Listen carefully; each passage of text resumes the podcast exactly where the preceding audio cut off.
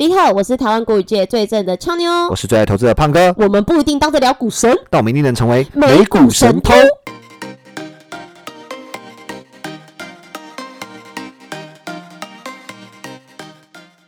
现在时间三月二十九号晚上七点十五分，好久不见，偷友们。对，俏妞一直请假，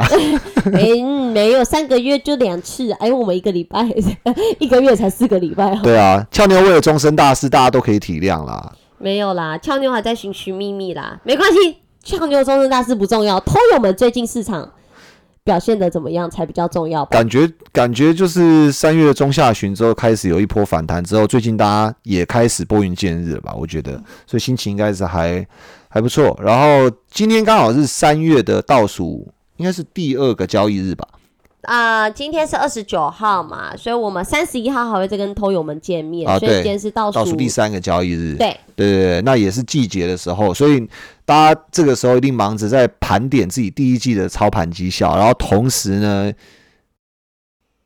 坏的都过去了，那好的会就继续续好。对，好，祝福那这一方大家一下。还有一个很很很很重要的那个快乐的事情，就是有清明年假，哦，清明年假。放四天呢、是从六日一二啊，六日一二哎啊，对，六日一二，哎、所以下礼拜二我们又跟朋友们见不到了，哎呀，好可惜哦。哎，你怎么感觉是很高兴的？不是，很可惜，因为我们只有二跟四可以跟偷友们见面。哦，没关系，啊不反正见面了反正俏妞今天有承诺会改班吧，所以下下次应该我们是三四见面吧。没，哎、嗯呃，好，这个我们可以再讨论。那我们来先跟大家 update 一下昨天的美股盘后消息。好的，昨日美股盘后重点消息：上海风控措施，苹果传夏季大砍 iPhone SE 产量，加上拜登政府有意增税，引发华尔街对经济增长的担忧。美股周一二十八日早盘开低，但随着乌二停火谈判似乎有所进展，四大指数尾盘翻红，特斯拉狂涨逾八个 percent。震惊消息方面，乌二战火持续，乌军从俄罗斯手中夺回边界城镇伊尔平，似乎逐渐逆转胜局。乌俄代表周二将于土耳其伊斯坦堡进行面对面谈判。乌国总统泽伦斯基表示，乌国准备好宣布中立，放弃加入北约，换取基辅的安全。金融时报周一盘中报道。俄罗斯船不再要求乌克兰在停火谈判中去纳粹化，并且允许乌克兰加入欧盟，换取其承诺永不加入北约。此消息激励美股甩尾翻红。美国总统拜登周一公布二零二三财年五点八兆美元的年度预算，计划对超级富豪或企业征税，强调消减美国的财政赤字，提高企业库藏股限制，为国防部和司法部门提高数十亿美元的新支出。不过，美国国会历来不会照单全收总统的预算案，后续进展仍有待观察。新冠肺炎全球疫情持续蔓延，截稿前，美国约翰霍普金斯大学数据指出，全球确诊已飙破四点八一亿例，死亡数突破六百一十二万例。全球一百八十四个国家地区接种超过一百一十二亿剂疫苗。周一美股四大指数表现，美股道琼指数上涨零点二七个 percent，纳斯达克指数上涨一点三一个 percent，标普五百指数上涨零点七一个 percent，费城半导体指数上涨零点六二个 percent。焦点个股新闻：科技五大天王仅 Google 独弱，苹果涨零点五个 percent，Meta 涨零点八个 percent Google 涨零点啊，不好意思，Google 是跌零点一五个 percent，亚马逊上涨二点五六个 percent，微软上涨二点三一个 percent，道琼成分股涨跌互见，CRM 上涨二点零一个 percent，沃尔玛上涨一点七八个 percent，家得宝上涨一点一六个 percent，雪芙蓉下跌一点七五个 percent，陶氏化学跌零点九一个 percent，费半成分股多半收红，AMD 上涨零点四八个 percent。NVIDIA 上涨一点九个 percent，Intel 跌零点六二个 percent，应用材料涨零点四四个 percent，美光上涨二点二五个 percent，高通上涨零点三个 percent。台股 ADR 多收黑，台积电 ADR 跌零点三七个 percent，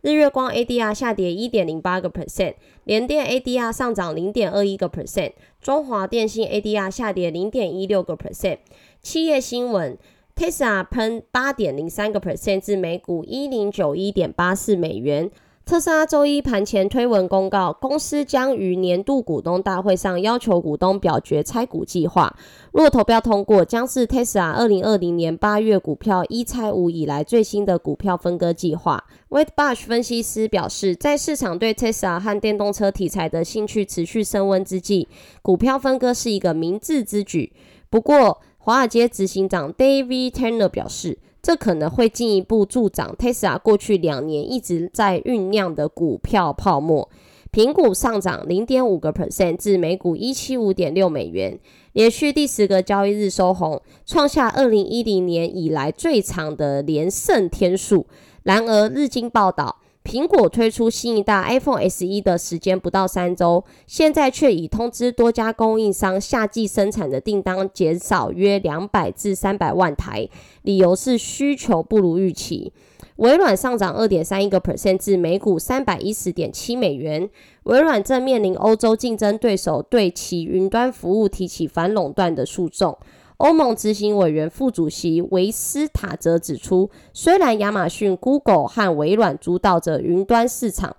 但欧洲的 Gaia X 计划降低美国科技巨头的依赖，目前不存在破坏公平竞争的担忧。什么是 Gaia X？Gaia X 其实是在二零一九年最早在十月二十九号，德国联邦经济和能源部提出的一个 Gaia X 计划。收集德国联邦政府产业和科学界代表意见，与欧洲伙伴合作，共创高性能、具竞争力、安全可信赖的欧洲联合云端资料基础建设平台。Gaia X 计划被视为欧洲开放、透明的云端数位生态系统摇篮，用户得以在可信任的环境中提供整合、安全共用资料，透过云端资料的跨国合作。为欧洲国家企业还有公民创造联邦资讯共享环境，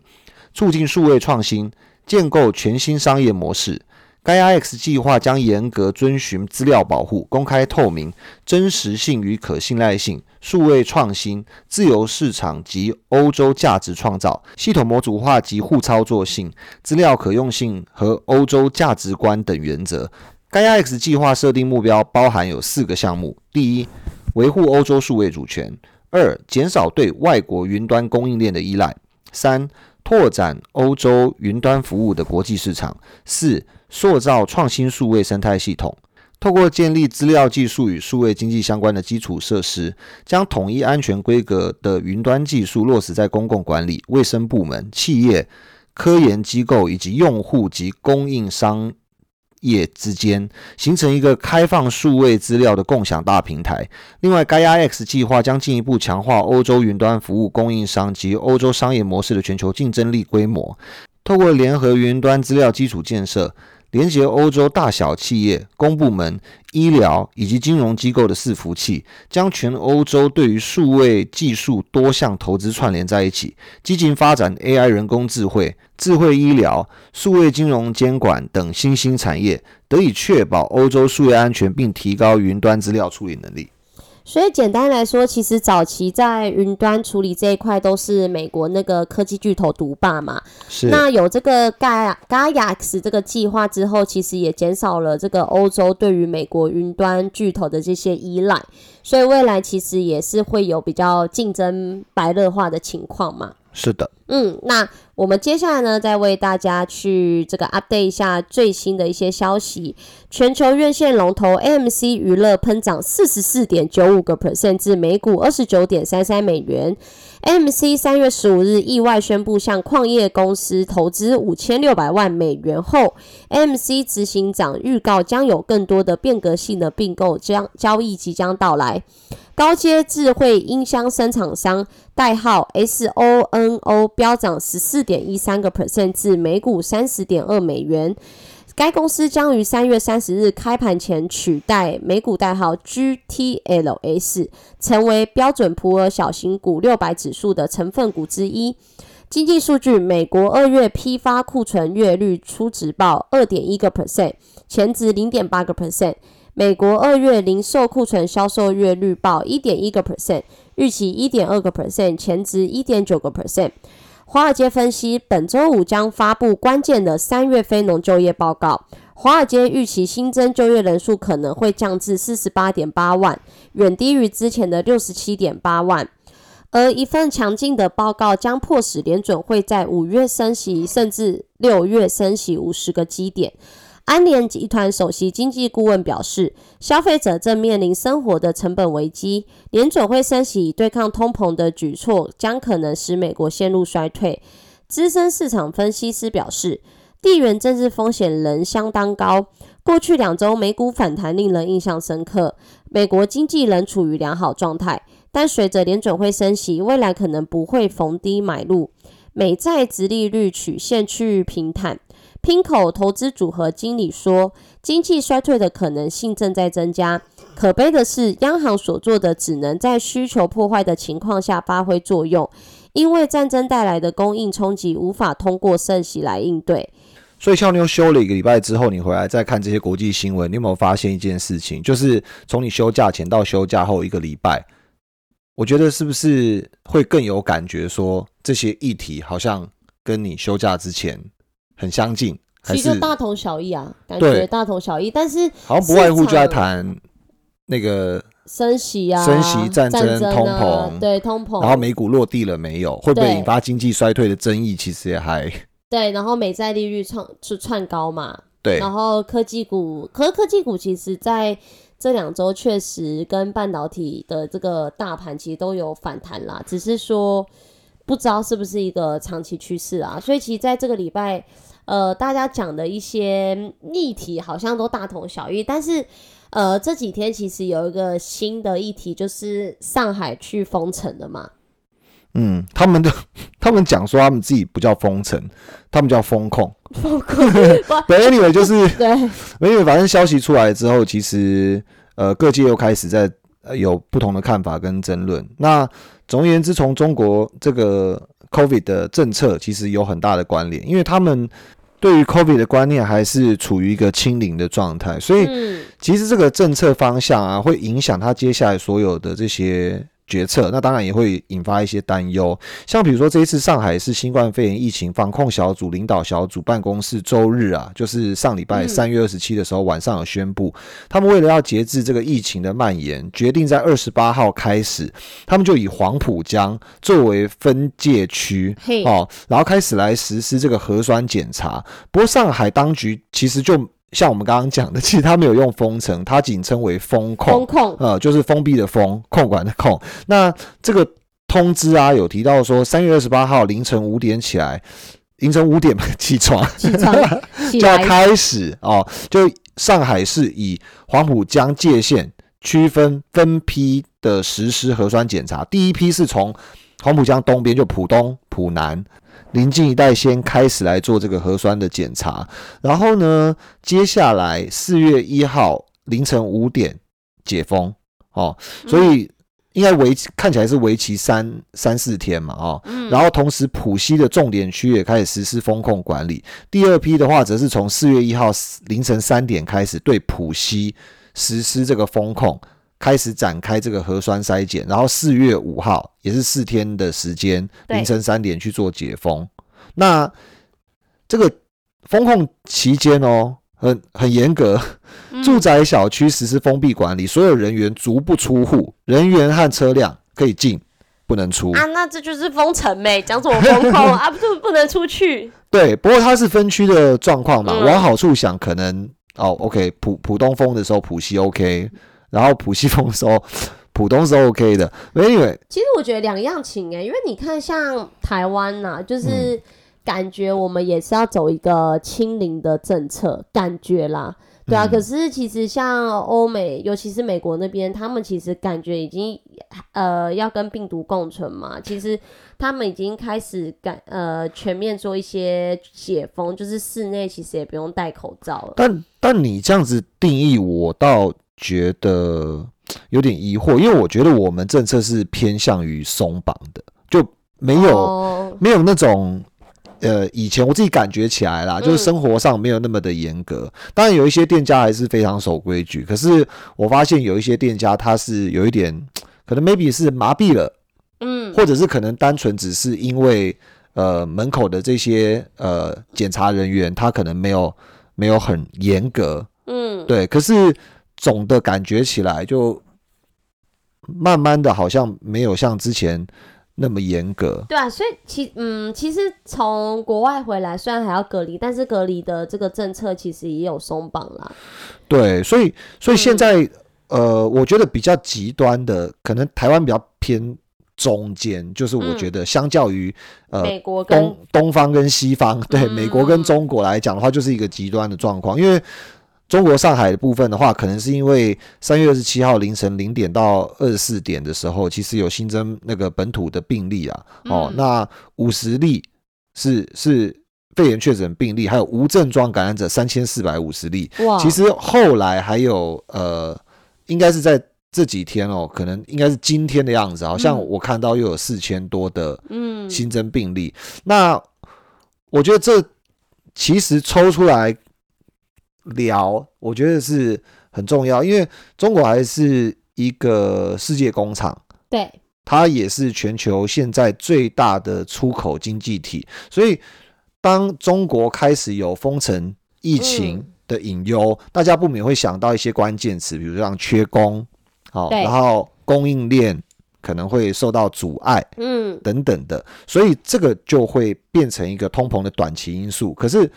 短是一个呃广义词，它很难定义嘛。三个礼拜短还是三个月很短，这个对经济影响就会很大。嗯哦，那美国的话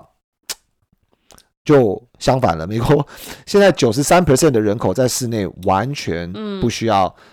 戴口罩。主要是因为他们看他们的这个指标都有在趋缓啦，就是像是他们会看一些关键的这个标准，比如说像住院率啊，或者是每日确诊人数来看，那看他们自己发现到说，就是他们认为他们已经走过疫情的最高峰，所以其实像刚刚胖哥讲的，就是说现在他们的这个解封的这个进度全面在加速，就是。嗯他们大概自己算他们的标准，大概有八十五点四个 percent 的地区是符合疫情的低风险或中等风险的规定，所以在室内就不用戴口罩。然后有九十二点九趴的美国人口都是居住在这些地方，嗯，所以其实由此可见啦，就是说刚刚我们看的一方面，这个东方就是进入了这个风控的这个时代。而西方界进入了一个大解封的时代，对，这真的相当的矛盾哦。而且我们要看美国的话，应该会很关注纽约的政策。其实纽约的新市长 Eric Adams，他其实在三月二十五号的时候松绑了私部门的这个疫苗接种令。其实如果假设有在关注美国动态的话，就会知道，其实他们之前非常的严格，因为尤其是纽约为主的。这个纽约州，其实他们对于没有打疫苗的人，之前是不能出入私营部门，嗯，也也也不能就是上班就对了啦。所以嗯。其实这在美国一直有很多的抗争跟双方的这个角力。那我们可以从 NBA 来看，NBA 有一个那个 Brooklyn 的篮网队球星叫做 Kyrie Irving，是。哦，他是一个明星级别，而且在那个克利夫兰时期跟那个 LeBron James 一起夺冠过的这个冠军戒指的球员，所以这种星级的这种球员啊，其实之前是完全不能进入自己主场，就是说回到纽约的时候是不行的，可是到了别的州。是可以打球，所以纽约政策上大家可以这样去理解，就是说它比其他的城市还要偏严格。可是，在三月二十五号的时候，Eric Adams 就是纽约的市长，哈，他就豁免了所有私部门的这个疫苗接种令。简单来讲，球员可以回来打球，对艺艺人也可以豁免，然后大联盟开赛前哦，也可以开始松绑那些没打疫苗的人回来工作，因为对他们来讲，这是他们的职业啦，就开始回来工作，所以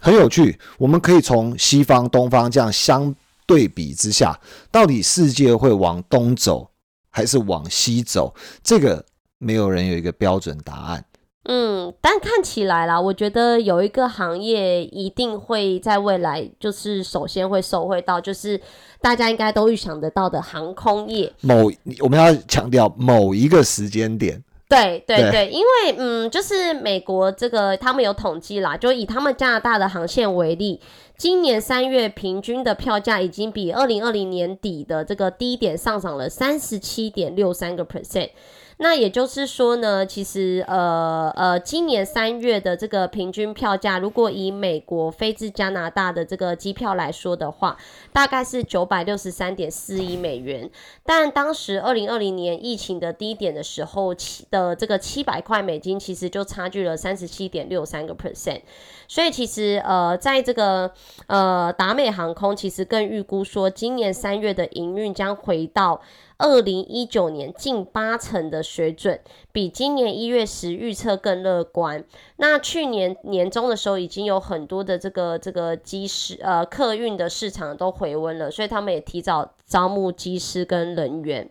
那针对美国航空公司营运快速的这个回温啊，日前就是长龙航长龙航空啦总经理也表示说。除了以规划各航班的这个增加之外，更期盼这个 卫福部啦能提前松绑，就是中转旅客限制的这个这个状况，因为毕竟目前他到台湾这边还是需要隔离嘛。那这个是我们刚刚比较说，就是以美国飞加拿大的这个机票举例。那像那个呃，目前啦，华航其实也认为说，在这个四月起，他们已经增加了两成的这个航班。那六月也要复飞到纽约去。哇哦！对，而从四五月开始啊，他们的航班数也将增加约二十个 percent。所以其实听起来，不管是呃美国那边或台湾这边的话，其实看起来整个的这个航空业都越来越热络了，摩拳擦掌了。因为美国解封了，自然呃国外的这些航班就增加过去那边不管是旅游观光或工作的机会嘛。其实刚。俏妞在跟那个听友们、偷友们分享 分享这些讯息的同时啊，我也看了一下美国那个全球航空业 ETF 代号 JETS 的这个走势，其实，在呃。今年三月的这个波段低点，哈，十六点八八块，到昨天收盘价二十一点零二块，其实也涨了二十四点五个 percent。哇！从低点哦，低点哦，对，从低点到现在，其实短短就是月月中到现在的事情。所以，呃，后续发展如何，我想大家紧盯这个疫情的政策，还有解封的一个状况，我想可能可以呃找到一些线索。然后去赚一个这个 reopen 的行情，我想这个是今年可以在某一个时间点有机会可以期待发生的事情。那另外的部分的话，除了航空业，当然还有另外一个板块，可能就在摩拳擦掌，也就是我们上上上级是。就准备要呃跟偷友们分享，但是我们一直没有时间足够的去计划这个。莫非是旅游业吗？对，我想呃，因为其实呃，这个网络平台是现在已经盛行到。这个不能再盛行了，嗯，突然词穷，不知道该怎么讲。盛行到不能再盛行，就是非常盛行，就是非常盛行的意思。就是现在反正人手一机的情况下，其实随手订一个机票，然后把饭店也准备好，是一个像是叫 Uber 或者叫计程车一样简单不过的事情。对对，所以呃，全球有一个低调的旅游业的巨头，这个。旅游业的巨头呢，叫做 Booking.com，我相信对大家都不陌生。可是很多人不知道，这个 Booking.com 其实在纽约证交所是有上市的，而它的代号就如同它的 Booking.com 的缩写一样，BKNG 啊，就是 Booking 嘛，.com 啊，所以他把它缩浓缩起来变 BKNG。那更多人不知道的是，它的股价竟然。就是仅次于亚马逊的三千多块，它是一个两千两百七十六点八二的股价，这个听起来没有什么亲和力。可是记得前几集某一集不晓得哪一集的时候，有跟朋友们分享过，嗯，是这个股价不等于昂贵，股价高不等于昂贵，股价低不等于便宜，我们必须要来看它的市值。还有它市值增长或者是营收增长的潜力，有没有机会让它再下一层？比如说，举个例子来说，俏妞为我们嗯今天导读的这个美股盘后新闻里面就有提到特斯拉，它又要再进行分股的一个动作，所以拆股之后呢，它会可能把原本的这个一百股对，啊变成是一千股的价值。是，那大家不要想说哦，那你拿到一千股，你的如果你投资了一百万就变一千万，其实价值是对等的 哦。就呃，我们要理解它分股只是为了让股价变是变低，所以如果假设它是就之前跟 NVIDIA 一样啊，对，所以如果嗯假设它是一拆为十的话，嗯。恭喜你，你会拿到账面 十倍多的股数，看起来也是蛮爽的。嗯。但是如果你的一百万在股价不涨不跌的状况，你还是会一百万，因为它的它的分割后的股价对会跟它的这个拆股的比例一样。对比如说你多拿了十倍的股数，你的股价可能就会从现在的比如说一千块变成一百块。是所以你拿了十倍的股数乘一百块，你的总价值是不变的。是那后续还是得依靠它的涨势。那回到讲分股的原因是什么？就是 Booking.com 它只是没有进行分股，是所以它的股价就从那个时候挂牌到现在一路的随着自由市场的交易，嗯让它从二十一块对啊，从雷曼后的二十一块跑跑跑跑跑跑到一百块、两百块、一千块、一千五百块，到今天为止的两千块。可是大家觉得它贵不贵呢？它的市值是九百三十亿的美金。我们拿一个对照组来看，特斯拉今天的市值，之前大家如果有注意新闻的话，就会知道它的市值已经来到了一兆一三的美金，一点一三兆的美金。嗯。所以意思是说，Booking.com 作为全球这个订房龙头的一个角色，是。它的市值九百三十亿，嗯。只有特斯拉的百分之一不到。是所以大家觉得它贵吗？我想这个欢迎你留言跟我们一起来探讨。那我们今天这一集会为大家介绍一下 Booking.com 它到底在行业里面有哪一些优势，以及哪一些领先地位跟不可取代性，就是巴菲特讲的护城河。那么投资 Booking.com 要注意哪一些风险，跟它的竞争对手大概有哪一些，而它跟竞争对手的距离又有多大？是这一个就是我们这一集会为大家带来的精彩内容。那后续的部分的话，如果假设大家想听留下来，如果假设不想听的话，不行啊，都要留下来。哦，都要留下来。哎呀呀呀呀！好，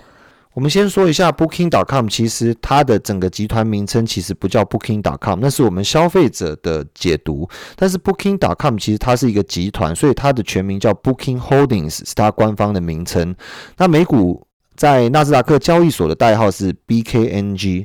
它其实旗下总共有六个品牌。感觉这就是俏妞最熟悉的品牌啦。我觉得在美国上市公司里面，今天这个议题应该是俏妞最关心的。那我们了解一下 Booking Holdings，其实旗下六个品牌里面有哪一些是俏妞可能熟悉的？第一个是 Booking.com，嗯，它就是订房网嘛。是 对，然后另外一个是 Priceline，Priceline.com 其实美国地区的这个用户比较多，但有另外一个大家一定不陌生，叫 Agoda。嘿啊哦，那嗯其实开录前跟俏妞有讨论过一下，其实呃我们在聊它的竞争对手的时候，俏妞问了一个问题：诶 a i r b n b 是不是它的对手？嗯那大家会注意到说，Agoda 现在下面其实也有一些就是呃我们自己拿出来出租的这些公寓或者是套房等等的，所以呃如果真要说的话，其实呃 Agoda 或者是 Booking.com 他们是原本发展这个饭店。网络经济的一个业务，对。那后来就演变成囊括，就是共享经济的这些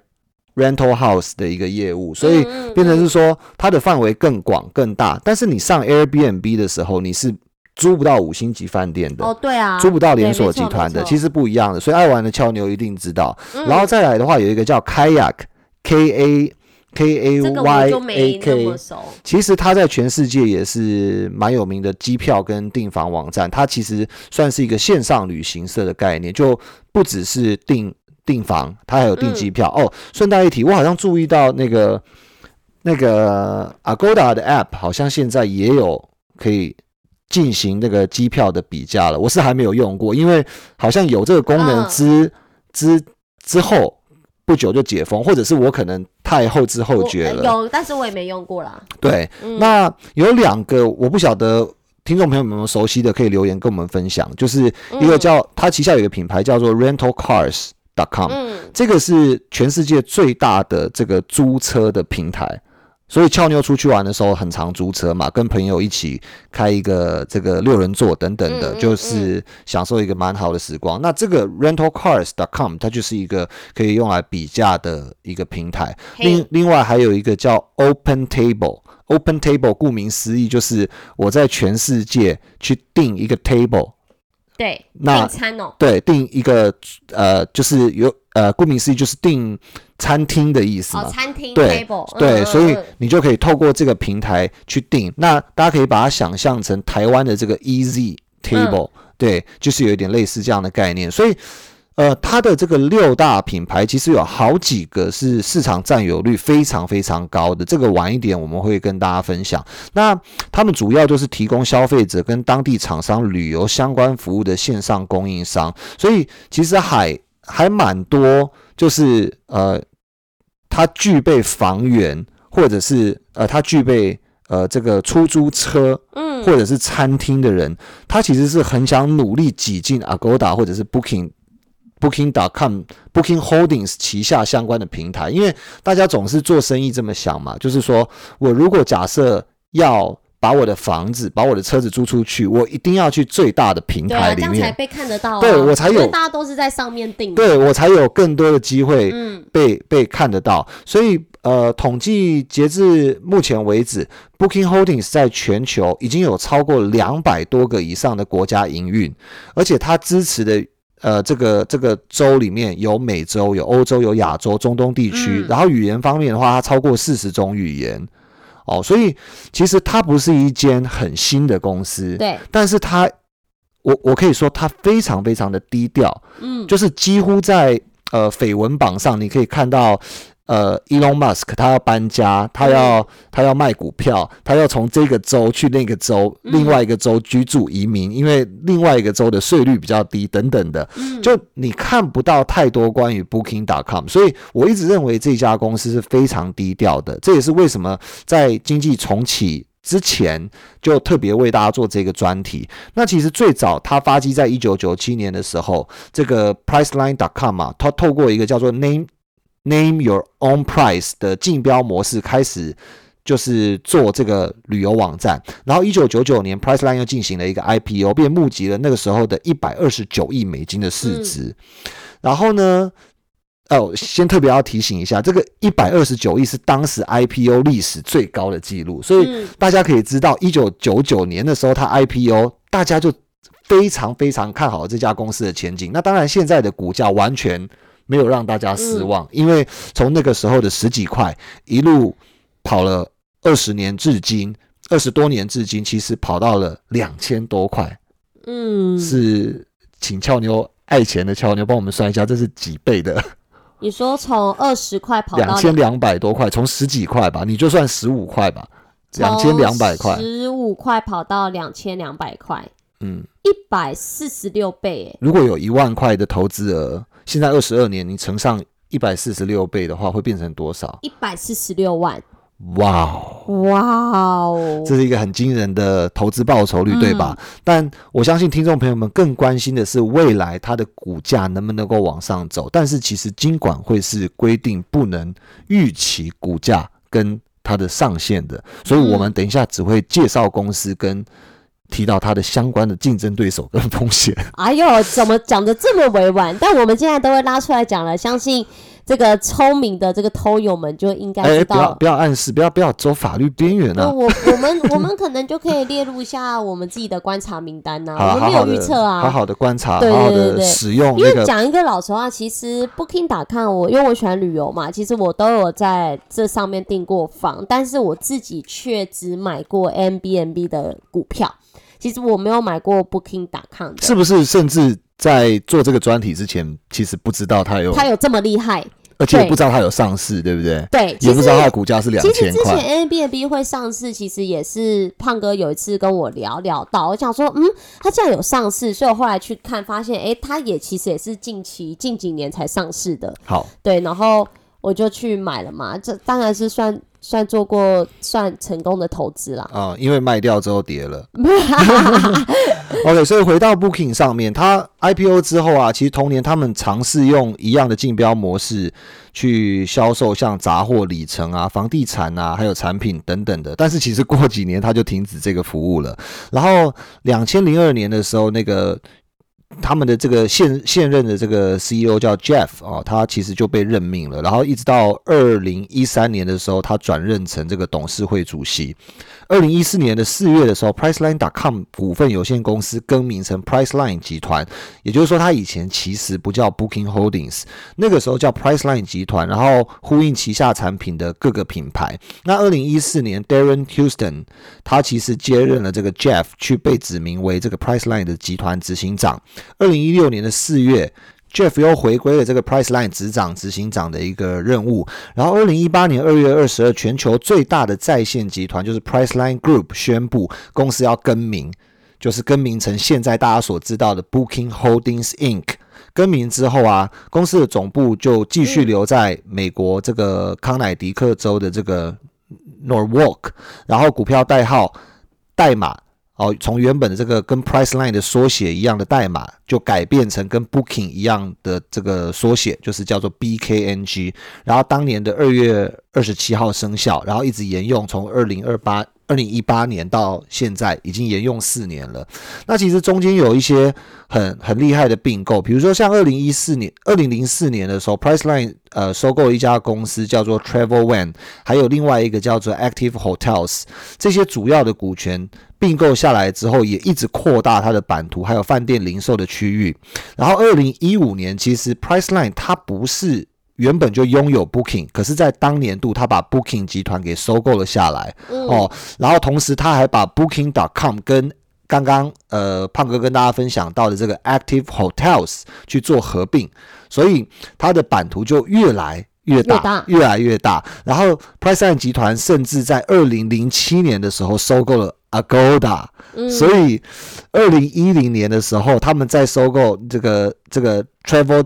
Jigsaw。就是现在的这个 rentalcars.com，其实大家会发现说，它的触角越扎越深，然后它的竞争对手一个一个一个的被它并购下来，所以它的它的这个影响力其实是在我们所看不见的过去十几二十年来讲，它是一直一直在扩张它的版图。那刚刚有有俏妞有讲到，它一个比较陌生叫 Kayak，就是线上的一个这个旅行社，其实也是在二零一三年被 Priceline 收购的。那二零一四年的时候呢，Priceline 集团则以六二十六亿的现金收购了 Open Table。所以有没有跟大家想象的很不一样呢？因为对我来说，我一开始认识的是 Agoda，我第一个订房的网站好像就是 Agoda。当然小时候的那个什么台湾的。呃，易游网那些不算的话，就国际性的平台来讲，第一个我记得应该是 Agoda，但是我一直以为 Agoda 是全世界最大最厉害的平台，而且它有保证最低价，所以曾经我还拿过就是。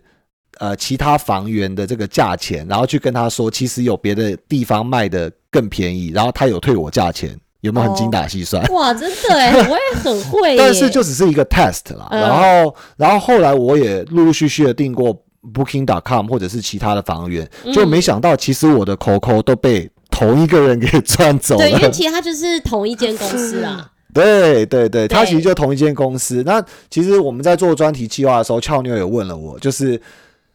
到底就是现在还有没有 Priceline 存在？他们都存在，但是其实因为二零一八年的时候，Booking 它的知名度是比较高的，所以在股票代号上面还有整个集团的名称就以 Booking 做命名，所以嗯大家以为也算蛮聪明的。对，后来大家就以为 Priceline.com 或者是 Agoda 消失了，然后甚至大家会很费解的是，Agoda 到底是不是一家独立公司？它有没有分拆上市等等？其实都没有。所以就是说，我们所有的钱、所有的营收会灌到这一家 Booking Holdings。所以为什么它叫 Holdings？就是代表它也是一个集团，它旗下有非常非常多的平台跟业务可以帮它赚取营收。可是消费者有时候客诉 Booking 的时候说，我 我太生气了，我要去跑去订 Agoda Agoda 订订房，千万不要。殊不知你都是 同一家，都是订到同一家。对对那其实我觉得就只有大家熟知的另一间就是 a b n b 它不是同一个那个 Booking 旗下的啦。因为我自己对 a b n b 比较熟，就是我比较常在上面订一些，因为我比较没有那么常住饭店，我都是住一些可能是民宿啊，或者是自己自家出租那种。像之前去英国也都是在 a b n b 上面订。嗯，那我们就有帮偷友们去整理了一下这个 a b n b Booking.com 跟 Expedia 他们各个的市值。那其中其实像 a b n b 它的这个市值是最大的，是大概是在一千零七十七点七八亿。嗯，那呃，第二大的话，其实呃，Booking.com 它的市值的话，大概是落在九百三十点九四亿。那最小的话，大概就是 Expedia 是落在三百一十点一七亿。那我们会讲到这间公司 Expedia 的原因，是因为说，其实目前它是 Booking.com 最大的这个竞争对手啦，因为主要他们的这个呃呃竞争的这个国家不一样，像呃 Expedia 它主要是美国嘛，那像那个 Booking.com 主要是欧洲国家。那如果我们从它的这个营收来看，其实像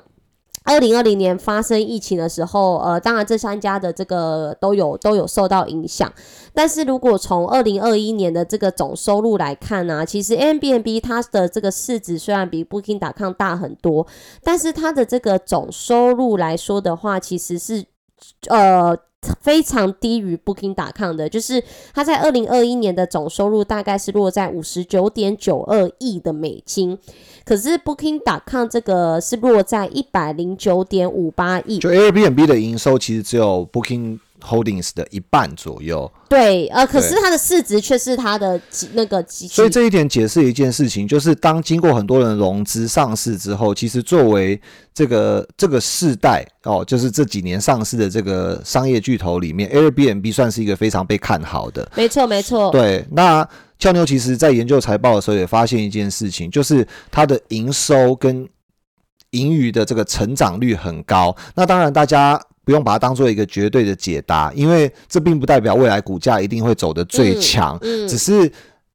呃，这个解释一件事情，就是说，你从十跑到二十，二十跑到三十的营收是一个高成长率，没有错。但是，当你要从一百跑到两百的时候，那就是另外一个级别的挑战。那呃，第三家公司啊，像那个 SPD 啊它在二零二一年的这个总收入的话是落在八十五点九八亿的美金。那可以看到说，其实它是三家里面市值真的是最小最小的公司，但是它在二零二一年的这个总收入其实还是大于最大的市值 m b n b 所以我觉得，就我自己的观点啦，其实我觉得这三家里面，其实大家赋予像 Booking.com 或 Expedia，他们是有比较，我我认为是有可能会有比较高的期望啦。因为如果说从另外一个这个净利润来看呢、其实 a b n b 它在二零二一年的这个净利润是负的三点五二亿的美金，但是 Booking.com 它是正的十一点六五亿美金。啊，Expedia 的话，它是呃净利润是落在一千两百万的美金其实左右我。其实我帮俏妞补充一下，因为刚刚俏妞可能漏讲了一个数字，就是 Expedia 的这个二零二一年的总营收是约莫八十五亿的美金，所以刚刚俏妞听到。就是大家听到俏妞在讲说这个净利润的时候啊，大家会觉得应该满头问号吧？就是其实 Expedia 它已经产生了八十几亿美金的营收，可是结余下来的这个净利润其实只有一千两百万美金，大家一定满头问号。所以不外乎这个呃，它的市值会相较于前面两家公司来的比较小，应该投资者很雪亮的眼睛看到了这一点。诶，嗯为什么这家公司这么大的营收，它却没办法赚钱？那当然，Airbnb 其实我觉得大家也是赋予它一个很有前景的这个看好度，因为说老实话，Airbnb 在过去五年财报发出来啊，其实净利润都是没什么获利的，甚至是是亏损的一个状态。可是因为它的营收成长的速度太大了，就是从十十几、二十几，然后一直跑到三十几、四十几、五十几。那相较于已经是龙头的这个 Agoda，其实基本上呃 Book Booking Holdings 我应该这么说，就相较于这个稳健的财报数字来讲，大家就会引颈期盼说，哎，那到底谁会是下一个 Booking Holdings？就有点类似，大家可以把它想成。呃，特斯拉出来了，然后特斯拉帮大家赚了超多的钱，然后坊间总是流传着一种传说，哪一家电动车会打败特斯拉，然后特斯拉会倒掉，然后特斯拉怎么样不行了，什么之类的，车子已经没有人家好，等等等等的。但是你还是看到特斯拉屹立不摇至今，嗯所以这个就是江湖间的永远会有的传说，而且也是市场正向竞争的一个这个状况。那我们最后因为时间的关系，我们快速来讲一下 Expedia 的这个地位为什么会成为这个 Agoda 一个早期很大的一个竞争对手。其实大家很不陌生，它有一些品牌叫做 Hotels.com，所以大家也不要、不要因为我用 Expedia。被诓骗了，或者是觉得啊，真的服务很烂，就跑去 Hotels.com，然后发现，哇靠，就都是都是同，一家其实都是同一个集团。然后另外还有一个叫什么，台湾打广告打很凶，Trivago，哦 t r i v a g o Trivago 也是它的。那其实它旗下还有很多啦，今天因为时间的关系，我们就不赘述了。所以其实大家就知道说，这个这个呃订房的巨头、旅游的巨头，其实大概简单分为三大。公上市公司，一个就是 Expedia，一个就是 Booking Holdings，另外一个就是 Expedia，就是自由网的集团。OK，嗯所以那时间的关系，因为现在盘已经开了，所以我们就今天呃简短跟大家分享到这边。然后，嗯如果假设你对于这些呃消费有经验，想要跟我们分享交流的，欢迎在下面五星留言。如果假设你对这几家公司充满疑惑，然后想要再多了解的，想要再多了解的，你有什么问题，留言给我们欢迎在你下面留言。那我们今天就到这边，然后我们要去呃关注一下盘市，然后关注一下下面有什么呃需要提醒大家的投资机会或者是风险。嗯，谢谢大家，我是俏妞。我是胖哥，我们下下集集见。投资一定有风险，股票投资有赚有赔，申购前应详阅公开说明书。本节目与所推荐分析之个别有证券无不当之财务利益关系。本节目资料仅供参考，投资人应独立判断、审慎评估并自负投资风险。